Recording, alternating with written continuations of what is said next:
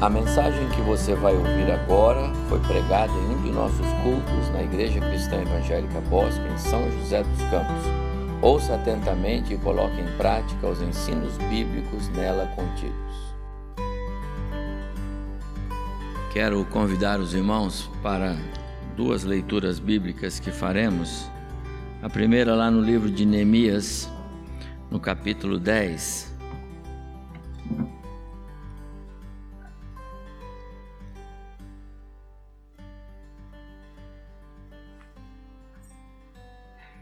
Neemias capítulo 10,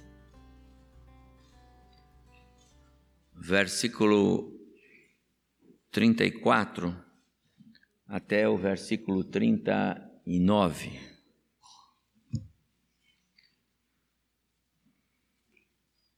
Neemias 10, 34.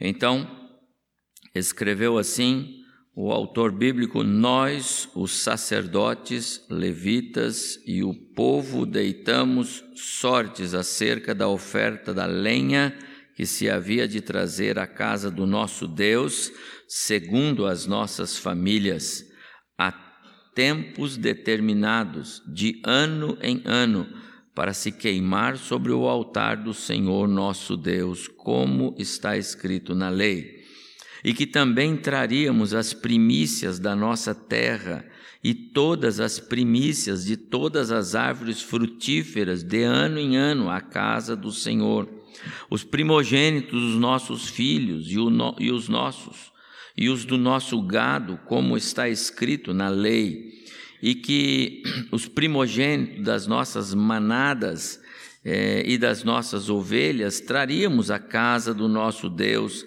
aos sacerdotes que ministram nela. As primícias da nossa massa, as, ofertas, as nossas ofertas, o fruto de toda a árvore, o vinho e o azeite, traríamos aos sacerdotes, às câmaras da casa do nosso Deus.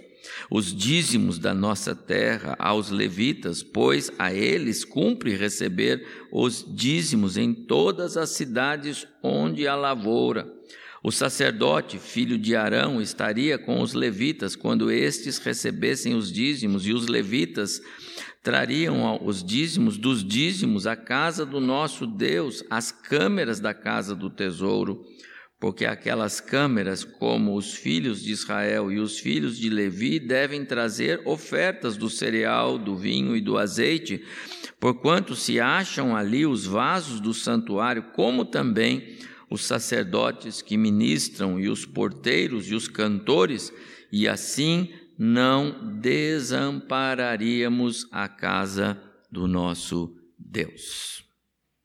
É o versículo 39.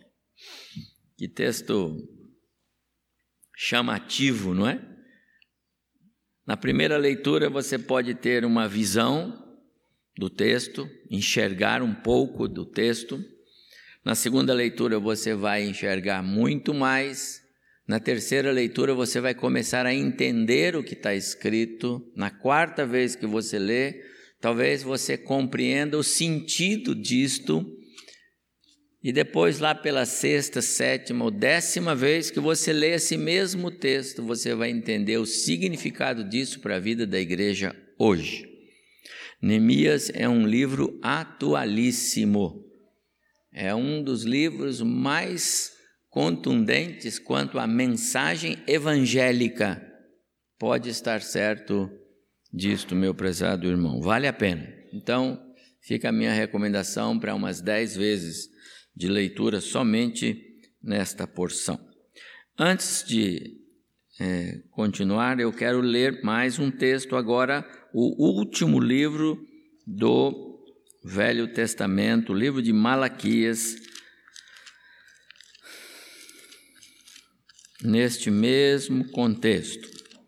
Devo lembrar aos irmãos, porque sei que os irmãos têm esta informação, é, muito embora separados por uma é, dezena e pouco mais de, de livros, né? Entre Neemias e Malaquias, temos aí é, quase mais de 20 livros, mas o tempo entre eles é próximo.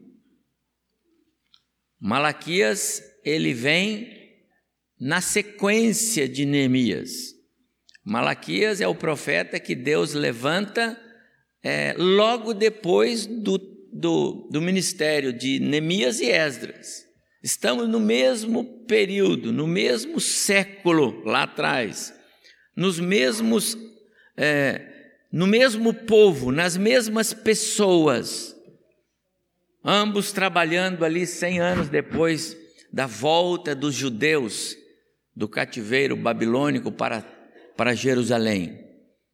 Neemias, você sabe, ele, ele entra na história é, depois que Esdras, Zorobabel traz os primeiros, é, trazem os primeiros é, é exilados de volta para Jerusalém, por ordem de Ciro, lá no ano 539, 538 a.C., e Neemias entra na história para restaurar os muros, restaurar a vida social, restaurar o culto, a adoração, e isso ele faz lá é, pouco mais de 100 anos depois da volta dos exilados.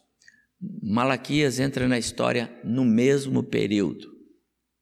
Então preste atenção agora, porque nós lemos ali atrás que o povo é, foi, foi é, movido pelo Espírito do Senhor houve quebrantamento, houve volta, houve reavivamento. Lemos agora, eles voltaram, eles trouxeram sua participação para culto, para adoração.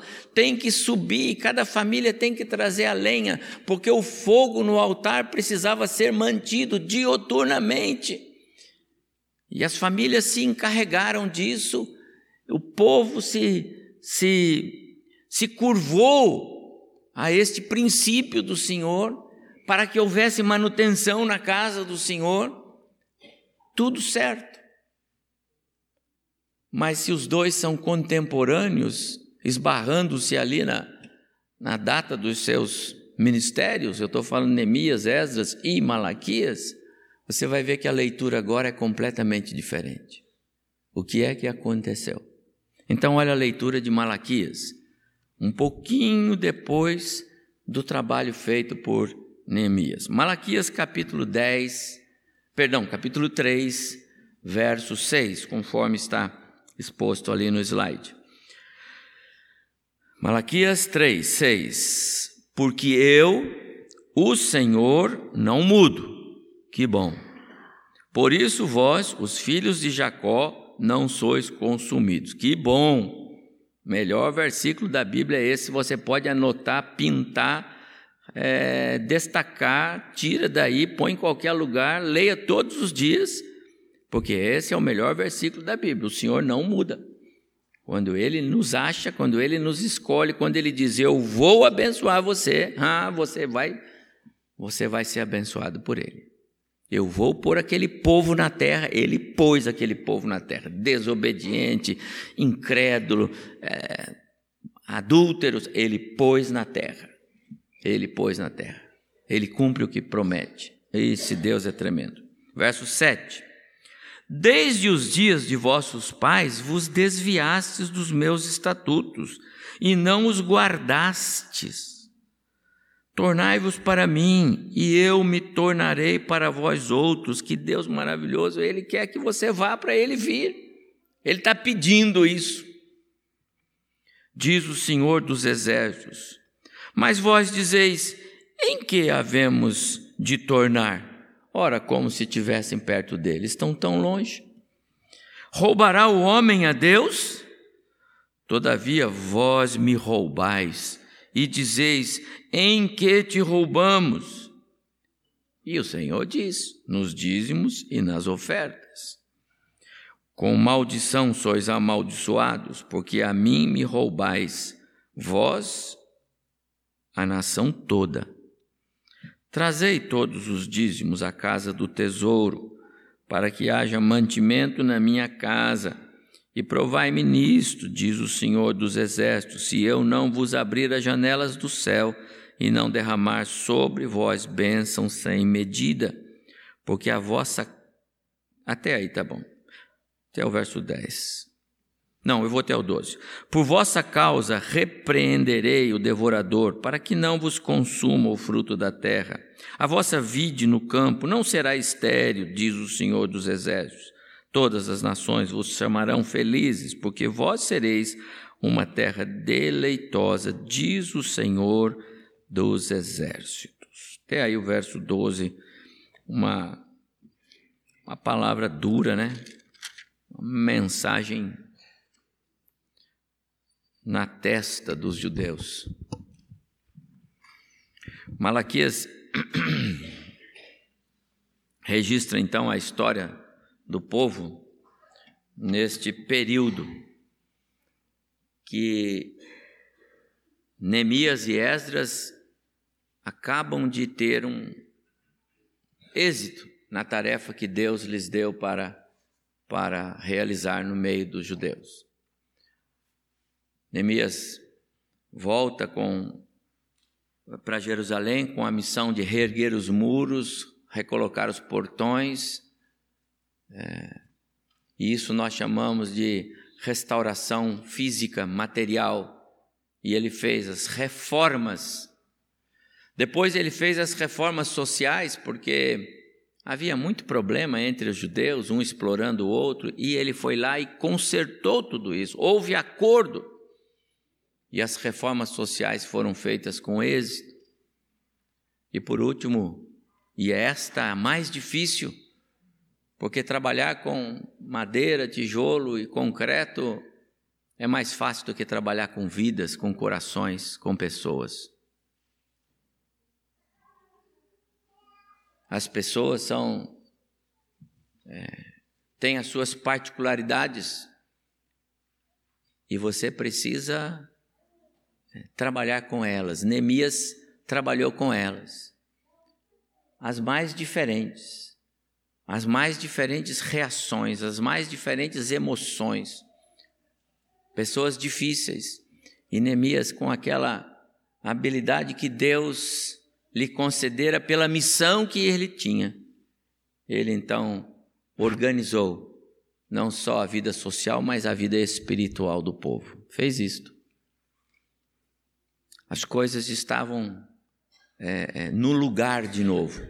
O texto que nós lemos lá do capítulo 10, é, capítulo 10 está é, culminando com a, a, a, o fim dos registros de Neemias.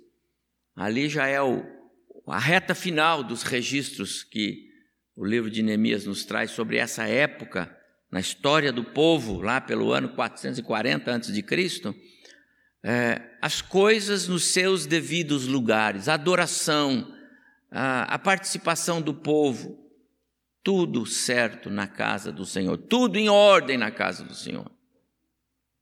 Mas, meus amados irmãos, como nós somos inconstantes com Deus, como nós somos é, infiéis.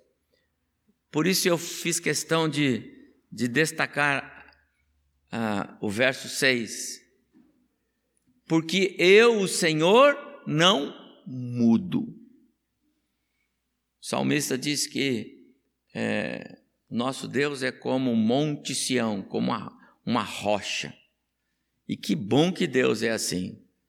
Já pensou se Deus promete nos abençoar e cuidar de nós, mas se a gente está tropeçada, ele fala: Bom, agora eu não tenho mais compromisso com você. Já pensou isso? Acho que todos os dias, todos nós aqui teríamos muitos problemas. Talvez nós estivéssemos aqui, não fosse esta fidelidade, esta imutabilidade. Deus é imutável. Isso é um atributo dele. Imutabilidade ele não muda. Aquele povo era povo dele, mesmo com todas essas características é, que os tornava talvez um povo digno de ser soprado para fora da face da terra, mas Deus ainda amava aquele povo. E a narrativa que lemos em Malaquias, e eu vou repetir, bem no contexto do que acabara de acontecer, de um reavivamento espiritual é, no meio daquele povo, esta narrativa não é uma disciplina é, condenatória, é a expressão da misericórdia, da graça, do amor de Deus. Você percebeu a leitura do, do texto, dos versos de, de Malaquias que eu fiz? Nós não temos aqui uma, uma expressão de um Deus simplesmente irado. Nós temos a expressão de um Deus amoroso, bondoso, misericordioso, longânimo. Primeiro ele diz: Eu não mudo. Então vocês são meu povo.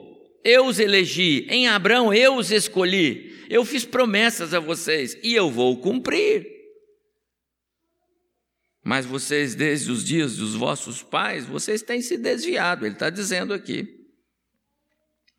Mas ele diz assim: façam o que é certo tragam os dízimos à casa do tesouro, ou seja, mantenham o meu a minha casa. Não estava escrito lá atrás, cada família vai trazer a lenha para que o fogo seja mantido.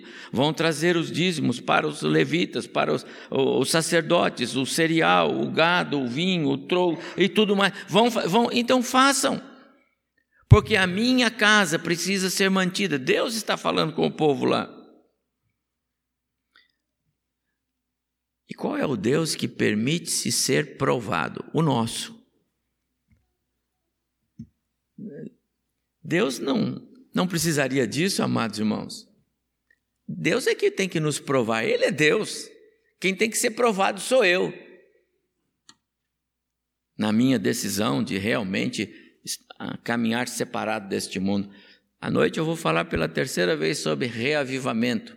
Desta forma, falando sobre o reavivamento sugere santidade. Ele implica em santidade, em separação. Eu vou usar a história de Ló, que fez tudo ao contrário, diferente do seu tio, e por isso tudo o que aconteceu. Reavivamento sugere ah, e implica em, em decisões que temos que tomar. Ele é promovido por Deus, ele vem de cima para baixo, é um mover sobrenatural de Deus. É claro que é. Senão, ele não dura um dia. Mas é necessário que nós, os crentes, façamos a nossa parte.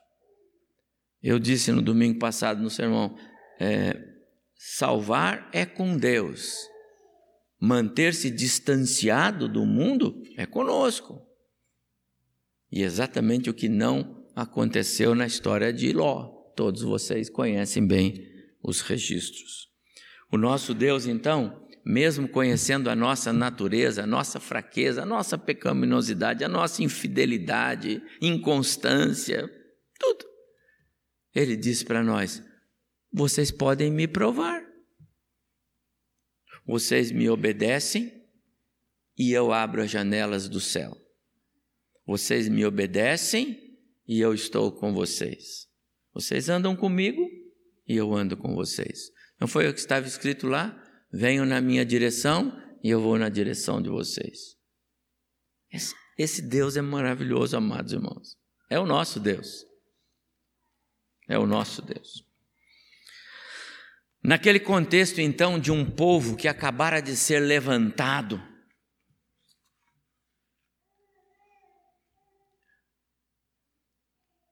acabara de ser levantado pelo trabalho de Esdras e Neemias.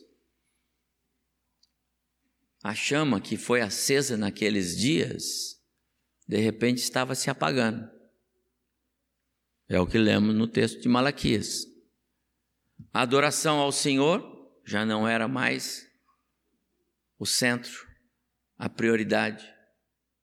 As ofertas trazidas eram desonestas, Oferta desonesta é porque o Senhor é, exigia que a oferta fosse, primeiro, as primícias, segundo, animais não podiam ser defeituosos, a lenha tinha que ser aquela lenha específica, e o povo relaxadamente ofertava ao Senhor.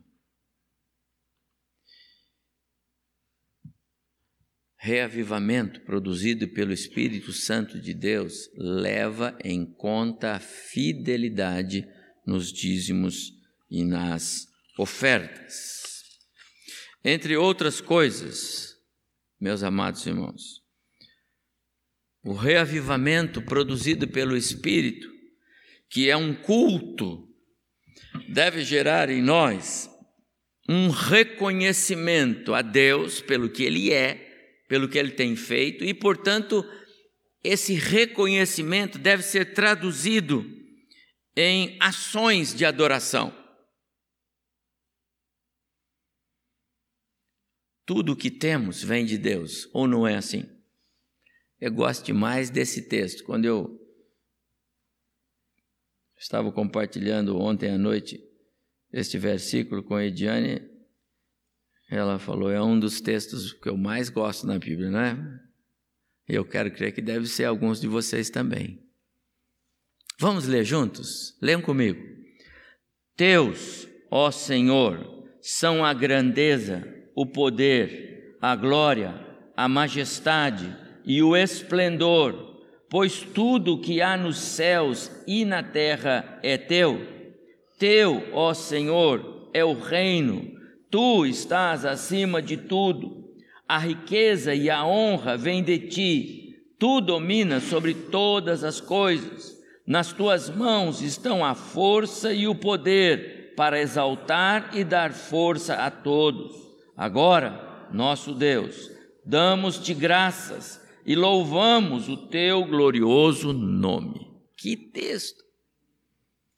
Amados irmãos, um povo que conhece que essas são as marcas do Deus a quem eles servem, do Deus que os resgatou, esse povo tem por, por obrigação manter-se fiel ao seu Deus.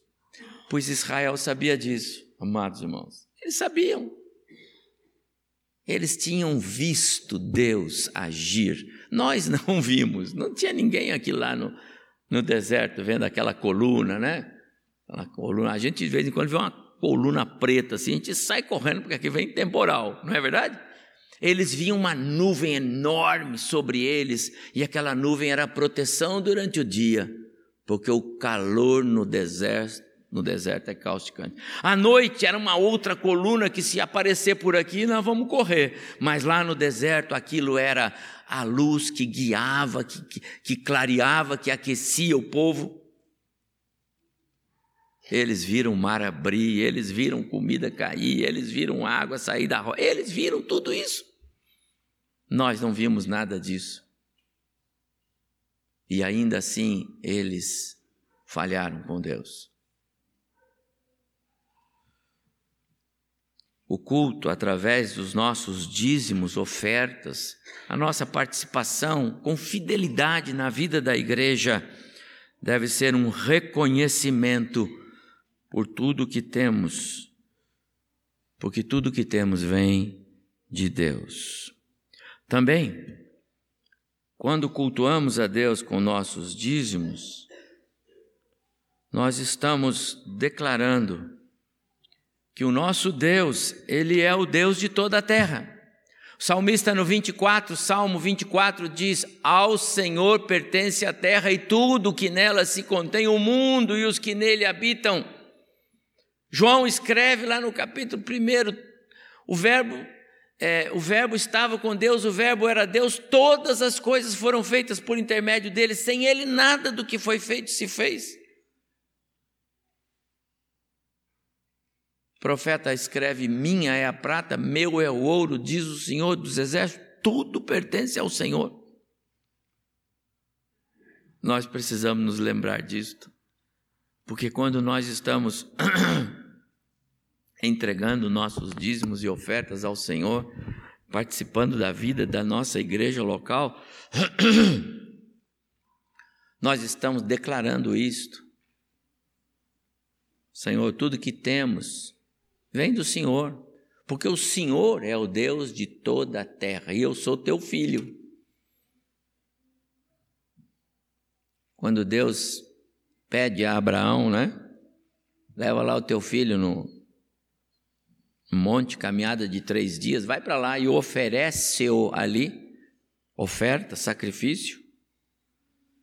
Ele não estava dando 10%, 20%. Abraão não estava dando 50% do que tinha.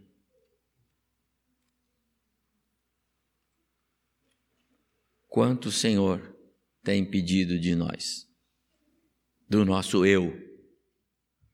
Quando nós cultuamos a Deus através dos nossos dízimos e ofertas, nós estamos reconhecendo, declarando que ele é do Senhor, o dízimo é do Senhor e é da casa do Senhor. Trazei todos os tesouros à casa. Lá em Neemias nós lemos: e levaram aos levitas. Deixa eu dizer uma coisa, amados irmãos, eu conheci algumas pessoas ao longo da minha história, é, em especial quando estava lá na, na igreja minha de origem, que tinham essa ideia de que eles eram administradores do seu dízimo. Eu quero dizer aos irmãos, não é porque eu sou o pastor aqui e porque sou pastor, mas nós nunca entendemos que a base bíblica para isto, viu? Nenhum de nós.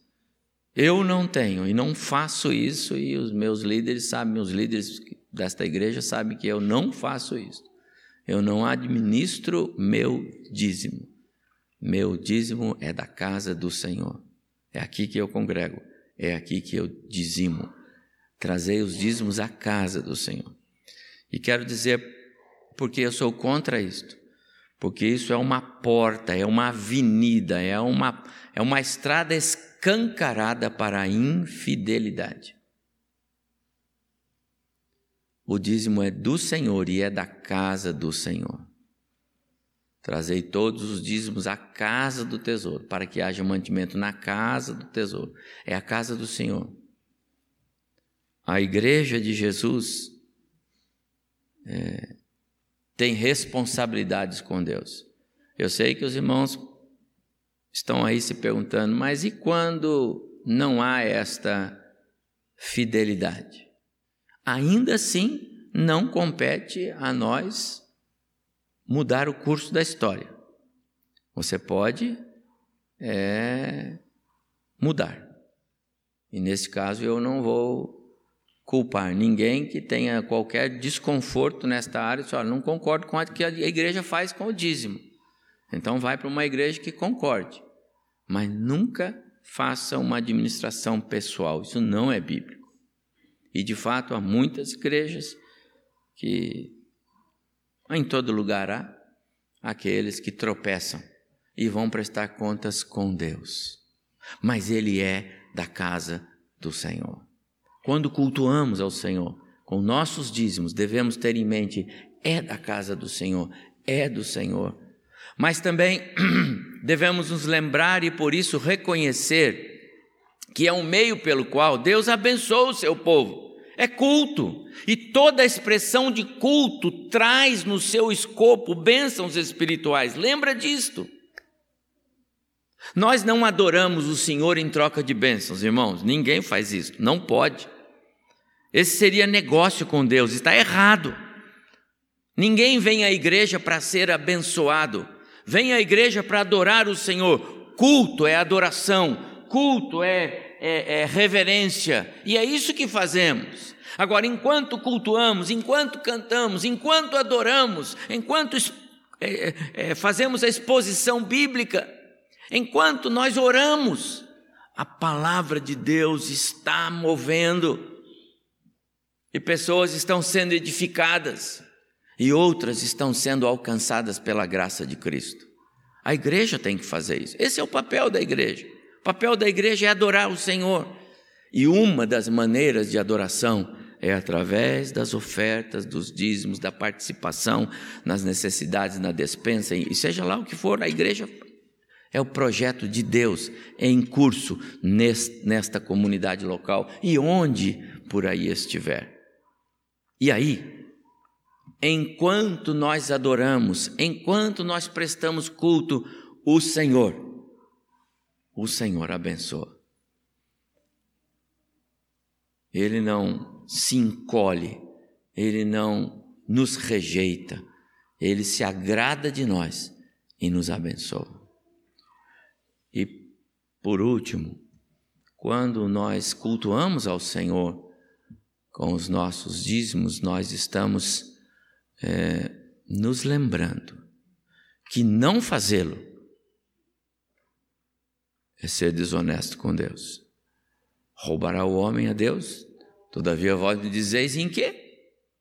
E ele diz: quando não o fazem. Mas eu quero ir para um último slide. É, quando cultuamos a Deus com nossos dízimos, nós estamos expressando é, quatro áreas da nossa vida que que exalam adoração ao Senhor, que são aroma agradável ao Senhor. São expressões é, de um coração é, reconhecido pelo que Deus é. Lembra lá do texto de Crônicas? A primeira coisa é que nós expressamos gratidão. Gratidão. E eu coloquei assim, diante da tão grande salvação. Não é gratidão porque comprei um carro novo, comprei uma casa nova, porque o dinheiro está tá sobrando lá um pouquinho, porque a saúde está boa. Não, não, não. Não é isso. Gratidão diante da tão grande salvação.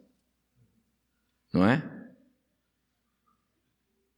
Efésios 2, 8 e 9. Pela graça sois salvos mediante a fé, isso não vem de vós, é um presente de Deus não de obras, não de tarefa sua, não de mérito seu, porque senão não valeria.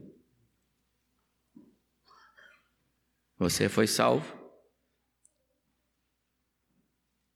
Eu não vejo nenhum sentido em alguém dizimar se ele não estiver plenamente consciente do que é o dízimo, a oferta. Entendeu? O incrédulo não faz sentido, porque é culto e é expressão de gratidão, não pela bênção material recebida. Ah, eu recebi um dinheiro, eu vou dar um dinheiro. Não por isso. Isso é seu dever. Isso é sua obrigação com Deus. Você vai fazer isso porque você é grato a Deus pelo que Ele fez por você, te deu vida, estando você morto nos seus pecados. Em segundo lugar, cultuamos ao nosso Deus, quando cultuamos, estamos expressando que, é, que Ele é prioridade na nossa vida. Jesus disse: buscar em primeiro lugar o reino de Deus e a sua justiça, não foi? Então, isto ocupa primeiro lugar na nossa vida. Como a geração da igreja vai passando, né? Há 20 anos eu falava isso aqui, vamos ver se você vai lembrar. Eu aprendi a ser fiel com Deus com o meu pai, com o meu avô.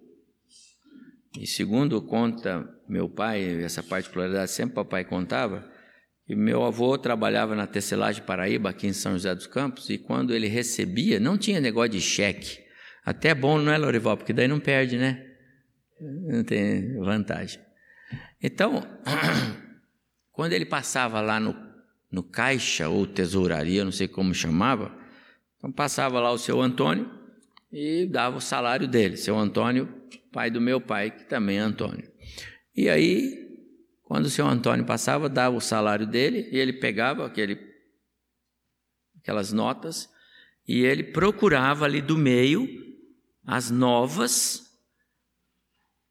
contando que aquilo era o seu dízimo, e se com notas novas ele não formava o total que ele queria levar lá na igreja, ele voltava para a mocinha do caixa e disse que a mocinha já dizia para ele: Já sei, seu Antônio, o senhor quer que eu troque por notas novas? Ele dizia: É, porque isso é o meu dízimo. Essa é, a, essa é a imagem que eu tenho do meu pai e do meu avô. E tenho outras, agora quanto outras. Aí eu pergunto, amados irmãos, quão significativo era para o, o velho Antônio Rodrigues, lá da Igreja Central, há 80, não sei quantos anos, que agora já tem, da, né? essa, essa visão de fidelidade. Às vezes a gente vê tantas coisas que eu nem falo aqui, não. Mas é tanta coisa que tem nesse mundo das ofertas ao Senhor. Em terceiro, penúltimo lugar, nós expressamos que os valores espirituais se sobrepõem aos materiais. Foi o que Abraão fez. Ele amava demais o filho. Muito. Mas Deus era a prioridade. Então ele levou o filho lá no Monte Moriá. A viúva lá, pobre, ela deu o que tinha. Era uma maneira de mostrar ele é, ele é maior, o valor maior. E por último, meus amados irmãos, nós quando fazemos o que temos de fazer com o Senhor, não importa o resto, Deus é minha prioridade. Eu estou declarando que creio em Filipenses 4:19. Você consegue dizer? Filipenses 4:19? Eu vou começar, você repete. Você continua. E o meu Deus, segundo a sua riqueza em glória, há de suprir Põe a palavra em Cristo Jesus cada uma das vossas necessidades. Vamos falar de novo? E o meu Deus segundo a sua riqueza em glória, há de suprir em Cristo Jesus cada uma das vossas necessidades. Deus abençoe seu coração.